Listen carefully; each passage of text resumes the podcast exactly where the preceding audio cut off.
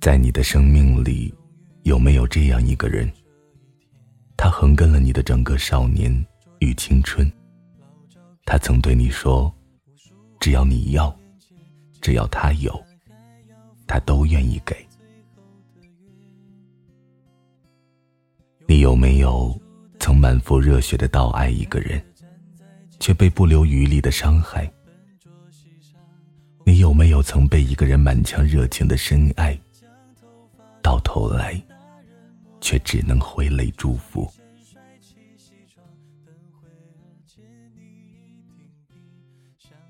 这里是荔枝 FM 七八九五幺七失眠的爱情，每一个失眠的夜晚都有我陪着你。我是主播南商英。今天的文章来自 G 小妞。爱上我，是你的罪孽；遇见你，是我的幸运。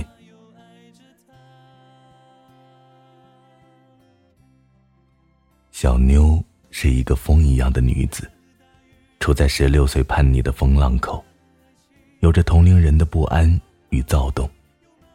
同时，也像所有青春期的孩子一样，对爱情充满了最纯粹的幻想。初中毕业，由于成绩的落后，他在父母的安排下进入了一所贵族学校。那年的夏天，对小妞来说格外的美丽，因为她终于又可以在新学期交一批新的朋友。也因为那个夏天。小妞和爱恋许久的男孩在一起了。虽然那个男孩已经步入社会，但小妞心里仍然充满了无限的欢愉。新的学校，新的学期，总让人无比期待，期待与新的朋友相识相知，期待更快的融入一个新的集体。小妞的性格生来活泼开朗。对待同学更是喜笑颜开，所以，仅几天的时间便和班里的同学混成了一片，更是和后桌的同学称兄道弟。小妞向来爱叽叽喳喳，无论上课下课总是有说不完的话，再加上班主任对她的喜爱，也睁一只眼闭一只眼。于是，小妞有事没事儿，总喜欢转头跟后桌的同学说话。那天晚自习，天很冷，班主任突然有事不能上课，班里的同学瞬间炸开了锅，引来了教导主任的大驾光临。本来喧闹的教室一时间安静了下来，而小妞却丝毫没有注意到，仍在跟后桌的同学絮絮叨叨没完没了。无论后桌的同学如何使眼神，他都不予理睬。直到教导主任走到他面前，他才抬头，发现了安静的氛围。你这聊得挺嗨的，没听见上课铃吗？教导主任开口训斥。不，不是的，小妞是因为有题不会做，才转到后面让我教她的。小妞还没来得及开口，后桌同学便说了。教导主任听完后，竟然奇迹般的什么都没说就走了。直到后来，小妞才知道，后桌同学竟然是学校的超级学霸。为了表示感谢，小妞在放学后大大方方的拍了拍后桌同学的肩膀，说：“北辰，走，我请你吃饭去，以后你就是我小妞最好的哥们儿。”没错。北辰就是那个对小妞说：“只要你要，只要我有，我都愿意给的男孩。”这个出自绿柳轻拂的江南男孩，在后来的十二年里，给了小妞无数的温暖。他像阳光一样，用自己散发的光芒温暖着小妞，又像空气一样，给予小妞舒适的氧气。从此之后，小妞和北辰成了很好的朋友，在老师眼里，北辰能帮小妞补习功课；在小妞眼里，北辰是他最好的排解口。他们经常一起吃饭，一起玩，一起写文字，一起上下课，一起聊天吹牛。小妞会给北辰剪指甲，北辰也会帮小妞捶背。大大咧咧、心无旁贷的小妞认为，这是世界上最好的友情。她无数次在别人羡慕的眼神里，对他和北辰的友情感到骄傲。然而，这样大大咧咧的骄傲，却没有让他看到北辰眼里不该属于友情的温柔。和不该拥有的异样光彩。他们都以为，高中生活会这样平缓的、愉快的过下去。不料，天有不测风云。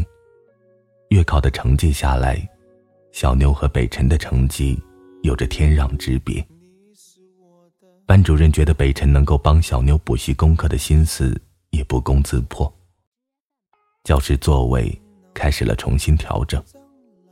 北辰仍旧在黄金第三排，而小妞却到了倒数第二排。座位的搬移使得小妞和北辰渐渐有了距离感。小妞依旧对旁人叽叽喳喳，北辰却变得不爱说话。小妞觉得最好的友情是你需要的时候我还在。距离虽然减少了彼此的交谈，却无法减少对方在彼此心中的地位。北辰却不这样认为。他觉得，自己马上要失去小妞了。那天正好是北辰的生日，上课铃响起，班主任走进教室，讲课前祝北辰生日快乐。谁都没想到。北辰居然站起来说：“自己有一封信，想在生日这天读给班里的同学听。”在老师的默许下，北辰在讲台上读了那封信。准确的来说，是一封情书，写给小妞的一封情书。信的末尾，北辰当着班主任和全班同学的面，问小妞，愿不愿意做他的女朋友。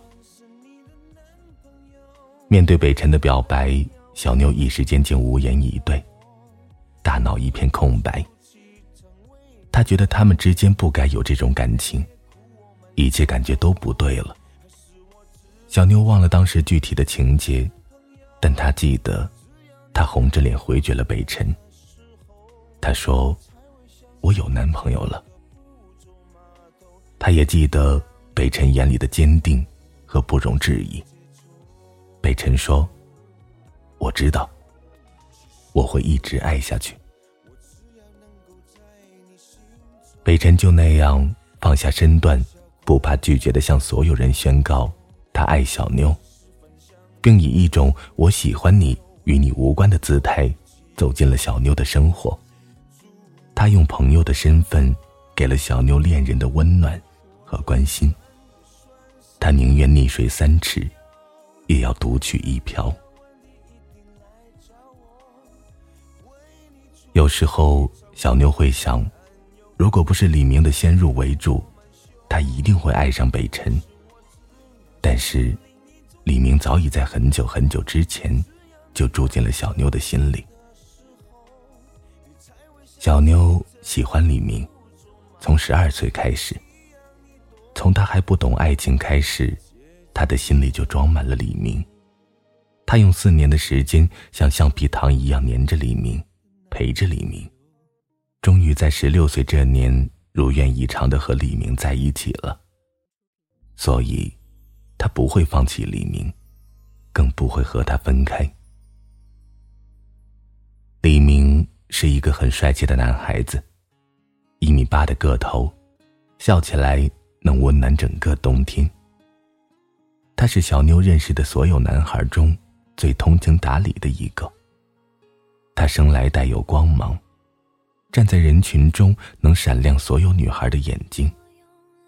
他和小妞是发小，因此小妞出现在他身边的频率比其他女孩子高一点。小妞一直以来很自卑，觉得自身配不上李明。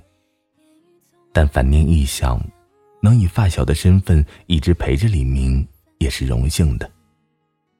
不料，在小妞十六岁开学的前一天，李明却表白了。小妞那晚一夜未眠，高兴的乐开了花。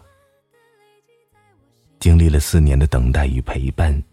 小妞终于等到了恋爱的开花结果，所以，即使北辰对她再好，她还是无法爱上他。因为，他的心里早已刻画了无数个属于李明的未来蓝图。小妞对爱情的幻想和纯粹，使得他心里再也容不下第二个人。他认定了李明，此生便只希望与他共度余生。至于北辰，小妞打心眼里认定不会超过朋友关系。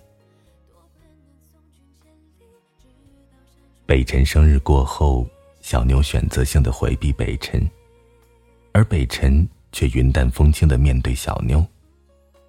他好像将那晚的表白从记忆里抹杀，又退回到了朋友的位置。他依旧每天等小妞一起放学，一起吃饭。面对北辰的若无其事，小妞心里五味杂陈。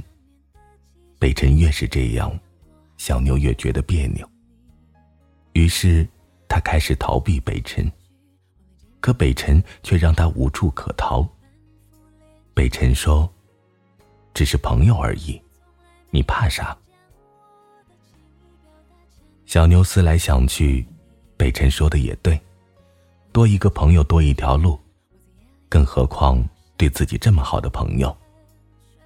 于是小妞又和北辰腻歪到了一起。小妞的异地恋好像不尽如人意，李明几乎从来不主动给小妞打电话，每次小妞打过去，李明也说自己在忙。但是，对于这些，小妞又安慰自己没什么，男孩和女孩不一样。本来就不应该只活在爱情里。这样想来，小妞又在和李明的爱情里喜笑颜开。寒假来了，小妞放假回家，本以为会开开心心的和李明过一个春节，却在回去后发现李明根本没有想过见他。生活在一个城市的他们。居然一整个寒假都没有见面，反而是北辰跨越千山万水来看过他两次。新的学期又要来临了，小妞回到学校，北辰依旧陪在她身边。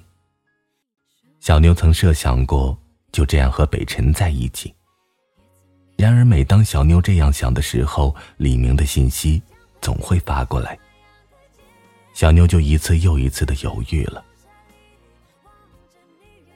冷漠中的爱情，总是冷了拥抱，凉了感情，又烫了内心。我们又总是处在徘徊里，而不自知。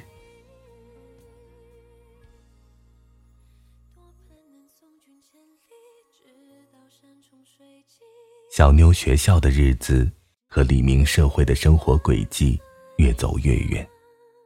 感情的危机在小妞心里逐渐升级。小妞和李明终于迎来了第一次争吵。小妞责怪李明不关心她，李明觉得小妞不懂事。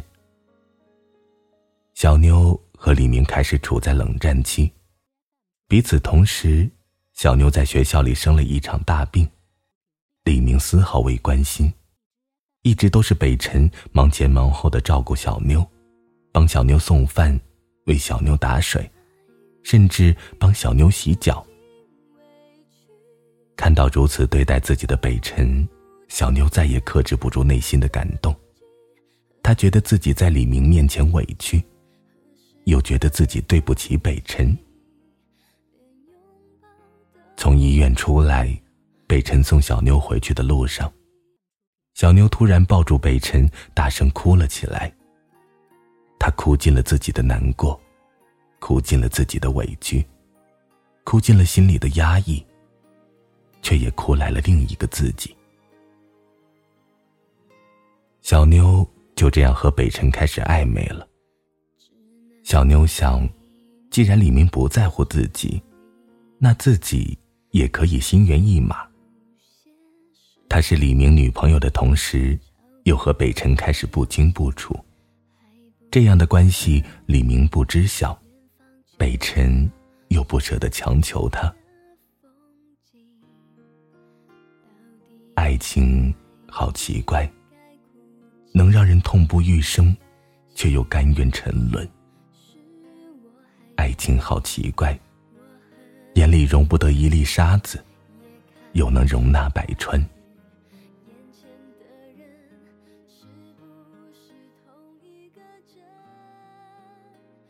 时间过得很快，转眼就是三年。小妞的感情生活依旧处在这种不尴不尬的环节。北辰的陪伴填补了小妞另一份感情世界里的空虚。毕业即将来临，每个人都面临着各奔东西。身为学霸的北辰自然被重点大学录取，小妞则早已答应李明。自此放弃上学。毕业晚会上，离别气氛特别浓重，同学们各怀鬼胎的选择沉默，只顾着低头喝酒。那天，北辰喝得大醉，他站在饭桌上，在所有同学的注视下，用水果刀划开了自己的手指，在漂亮的信纸上写了四个大字：“妞。”我爱你，小妞看着手指流血的北辰，默默流下了眼泪。她大声斥责北辰：“为什么你要出现在我爱着别人的岁月里？我的心只有一颗，永远给不了你。”说完之后，小妞将信纸揉成一团，摔在了北辰的脸上。在座的所有老师和同学目送了小妞的离去。北辰趴在桌子上开始大哭，嘴里一直嚷嚷着：“为什么我用了三年的陪伴，还是无法替代他对你的忽略？”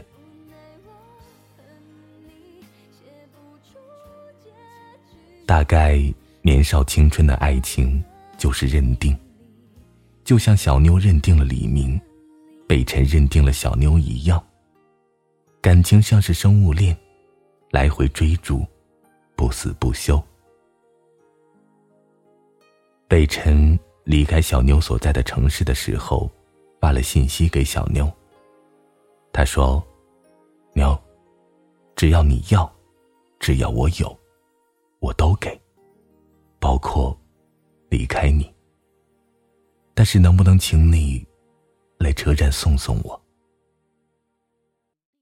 小妞本来已经打算奔往火车站，不料李明那天却缠着小妞不放。北辰在等待很久之后，终于流着泪踏上了火车。火车启动，北辰的眼睛一直望着这座城市。这里写满了他对小妞的爱，也写满了自己的悲伤。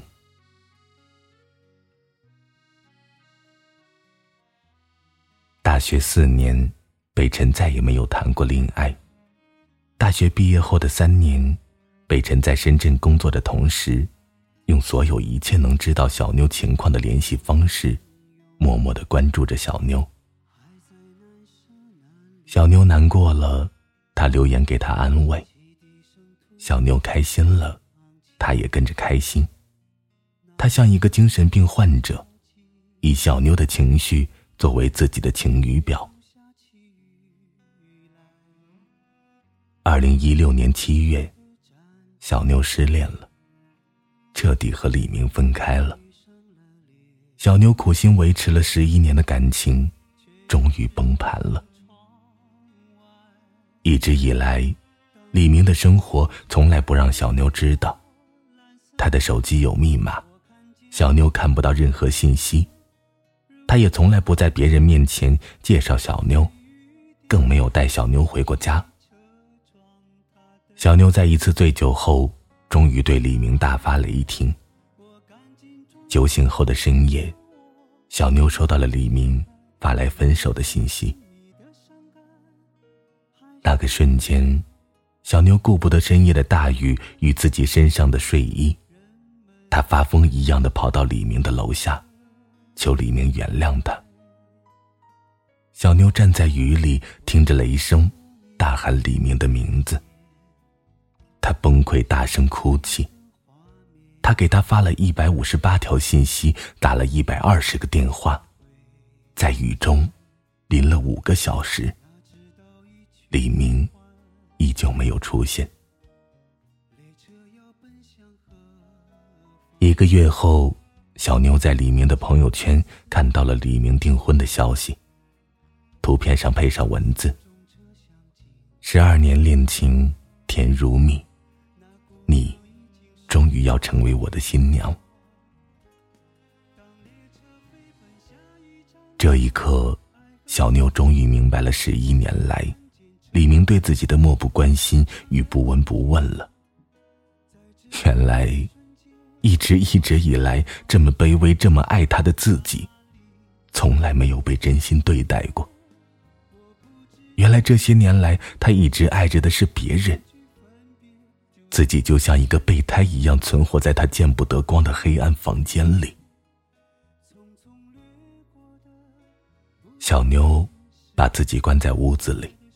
痛痛快快的哭了一场。他告诉自己，一切都结束了，一切从明天重新开始。他哭着在地板上睡着了，做了一个柔长的梦。梦里，北辰哭着对他说：“他爱他。”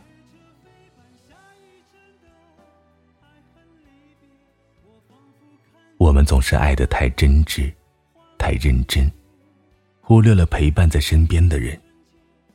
我们用尽力气倒爱一个人，最后却忘了另外一个人，才是自己的救赎。我们又该怎样才能不被受伤，又不伤害别人呢？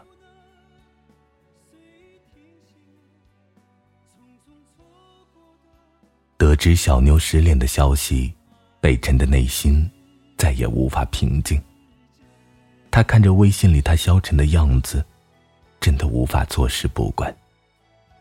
恰好此时，小妞给朋友圈分享了一篇自己在豆瓣里写的文章。北辰一直知道小妞喜欢写文字，他早已把小妞的爱好当成了自己的梦想。这些年，他一直混迹贴吧。不久前，又得知了简书这个平台，开始在简书写作。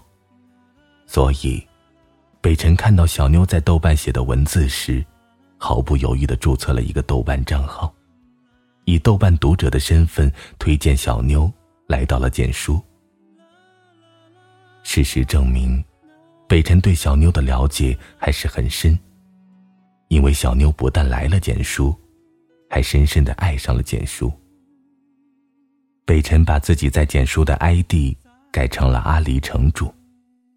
北辰说：“动画片里的阿离曾经写给桃子六十六封情书，而他曾经也写给小妞很多情书。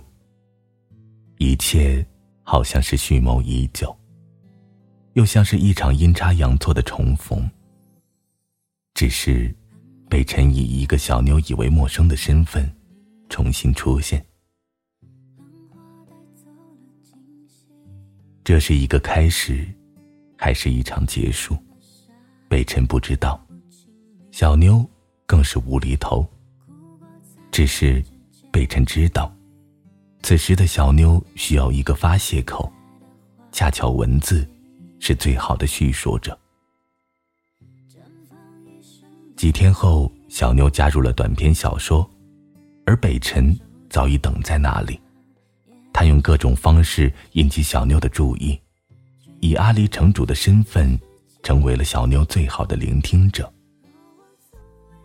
小妞一向不懂得自律，又比较懒散，北辰便想着各种法子，开始让小妞上进。北辰终于了解小妞，明白文字才是小妞最好的陪伴。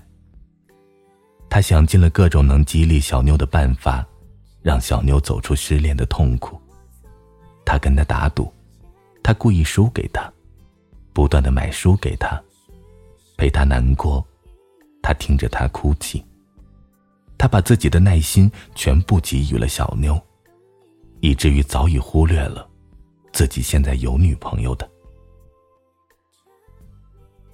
一六年，北辰在家人的逼迫下和爸妈中意的一个姑娘相亲，决定一六年腊月回家定亲。自此。北辰成为了那个姑娘的男朋友。北辰一直以来觉得自己是一个很好的男朋友。可是，小妞的失恋，把他七年来终于平静下来的内心，再次打乱了。一六年腊月是北辰以阿离城主的身份成为小妞好朋友的第六个月。彼时，他们之间已经是无话不谈。友情之上，爱情未满的关系了。小妞得知北辰要订婚的消息后，心里有点难过。她想，北辰结婚后，她多少要顾虑一下聊天内容，再也不能肆无忌惮的和北辰打闹了。大年初一，北辰早早的就打电话过来给小妞拜年，两人闲扯之余，谈到北辰的订婚。北辰说：“他初六订婚，已经送了五万彩礼。”小妞听完以后，心里不是滋味，顺口说了一句：“我不想你订婚。”大年初五，北辰从家里逃走了，彻彻底底的逃婚了。就因为小妞的一句话，北辰放弃了送走的五万彩礼，背着爸妈。提前离开了家乡。北辰再次见到爸妈的时候，逃婚已成定局，父母再追究也于事无补，于是又要求北辰相亲另一个姑娘，要求北辰先处着。北辰无奈之下答应了。姑娘在上海，离北辰所在的温州并不是太远。大年过后的情人节很快来临了，北辰在父母的命令下去了上海看望姑娘。本来一切进行的很顺利，不料约会过程中，小妞却打来了电话。电话里，小妞心情很不好，对北辰大发脾气。北辰耐心的哄着，全然不顾身边的女友。一个小时电话结束。北辰的新恋情也跟着结束了。爱上一个人，那个人便是自己的劫。有人说，只要时间长一点，就可以劫后余生。北辰不明白，为什么七年后的今天，他仍旧在小妞的爱情里，在劫难逃。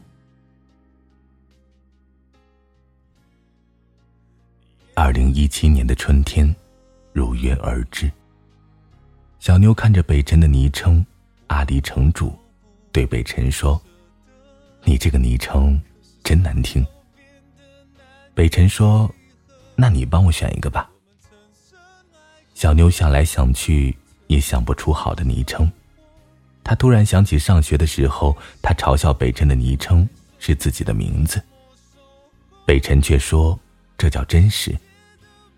于是，他对他说：“叫北辰吧。”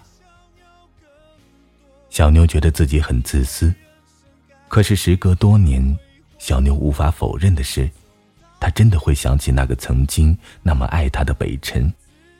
她不知道他现在过得好不好，在哪里。但是，她真的很想他。于是。他想把阿离城主的名字换成北辰，这样是不是就能把阿离城主当成北辰呢？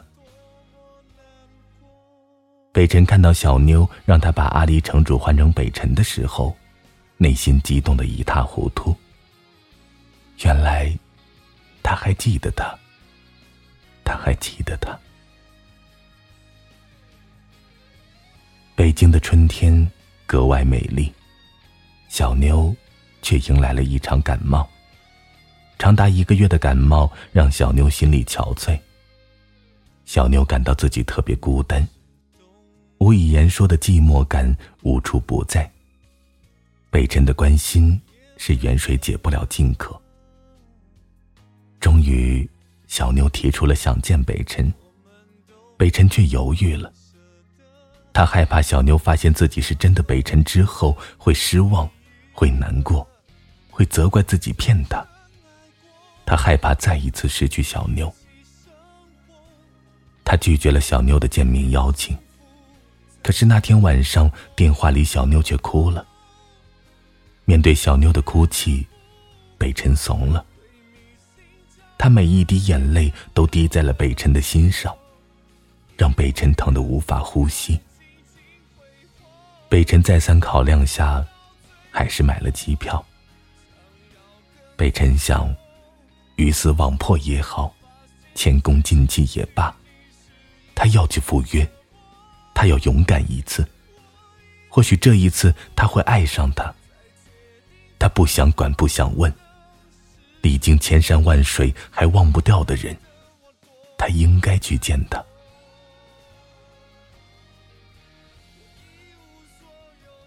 二零一七年四月一日，北京的火车站人群攒动。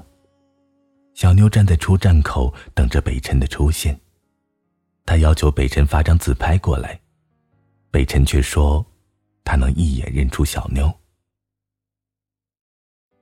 北辰下了火车，一直徘徊在车站，面对七年未见的新爱人，北辰紧张到颤抖。温州到北京，一千六百多公里。北辰练习了无数次见面时的情形，却仍然感到害怕。北辰终究还是出现在了小妞的面前。小妞眼中的错愕是北辰想象得到的。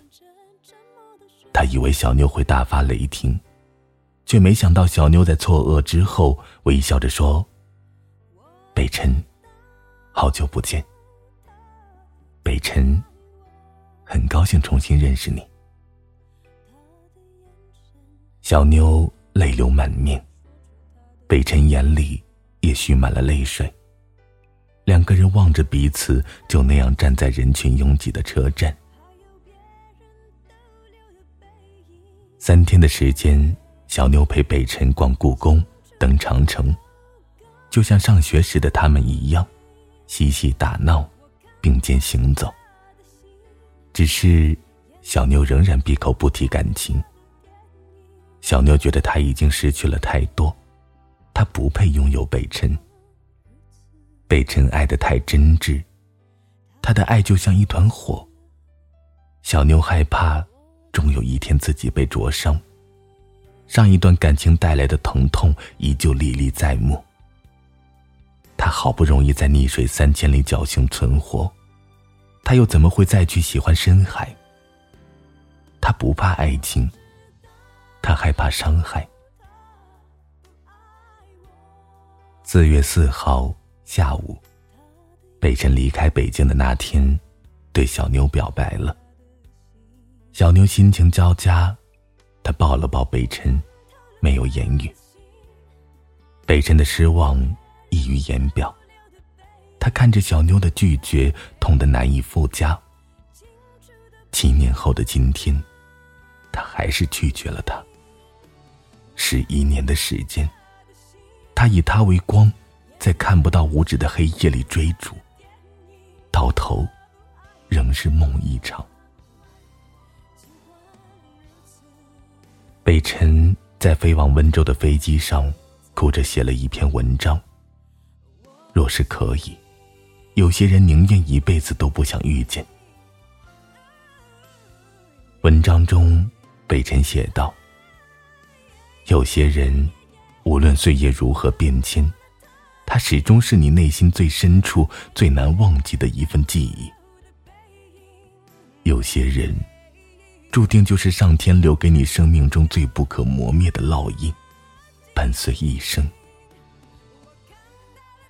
有些人，一辈子最好不要遇见，因为他们会带走所有的思念。”有些人，天生就是上天派来折磨你的，一辈子不死不休的痛苦感。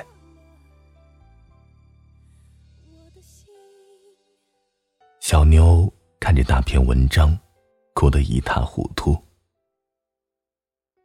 北辰回到温州的第二天晚上，喝得酩酊大醉。他哭着打电话给小妞说：“妞，我喜欢你。”我他妈就是喜欢你。他说：“操你大爷的，我就是喜欢你，怎么了？你他妈就不能回头看看我吗？”他说：“妞，你要好好的，只要你要，只要我有，我都愿意给。只要你快乐就好。”小妞听着电话，笑着流着眼泪。她听着北辰骂，听着北辰闹，听着北辰哭，一切仿佛回到了高三毕业晚会那天。北辰站在桌子上，割破自己的手，写下“牛，我爱你”的那个瞬间。小妞想，如果重来一次。我一定好好对你。如果可以，让我来爱你。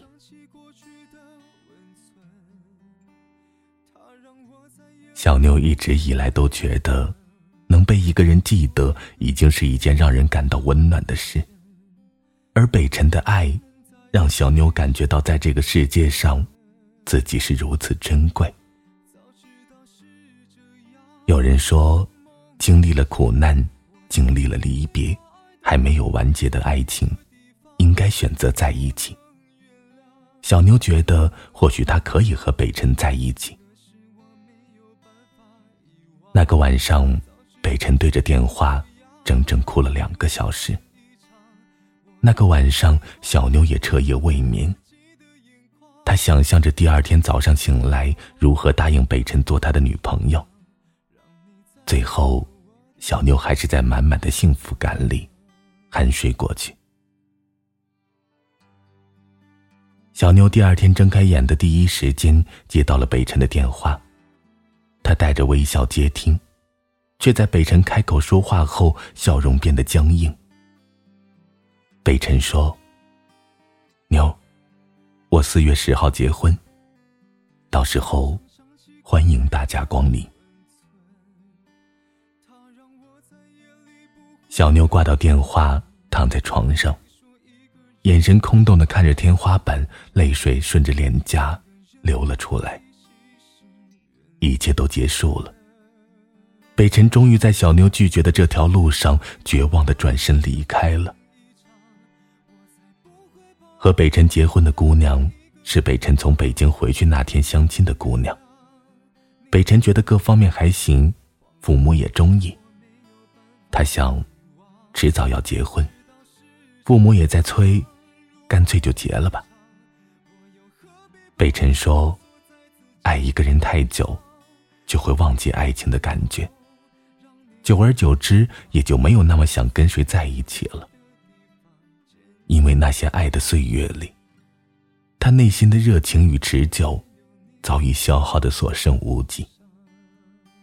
如果最后不是爱着的那个人，”那么，任何一个女人，就都无所谓了。小妞本不想参加婚礼，然而北辰却替她买好了机票。婚宴上，小妞被北辰安排到了自己父母那一桌。他告诉所有的亲人，小妞是他最好的朋友。小妞就这样远远的看着北辰，看着他对另外一个女人宣誓。主持人在问北辰愿不愿意娶新娘为妻的时候，小妞好想站起来大声说：“她不愿意。”可是，他们已经二十七岁了，再也不能那样肆无忌惮的幼稚了。现实，永远不可能像电视剧那样上演。他还是强忍着心痛看着他们完婚。一切都结束了。爱情就是这样，每个人都曾试图用破碎的梦境去编织一个完美的黎明。喜欢的人得不到，得到的不珍惜，在一起的怀疑，失去的怀念，怀念的相见，相见的恨晚。终其一生，都满是自作自孽的错过。我幻想过无数次自己爱上你的样子，却在看到你的眼神时一直在回避。我真的想象过你穿西装的样子，却不料，最后，你就为别人披上了白纱。茫茫人海，爱上我。是你的罪孽，遇见你却是我的幸运。晚安，失眠的各位。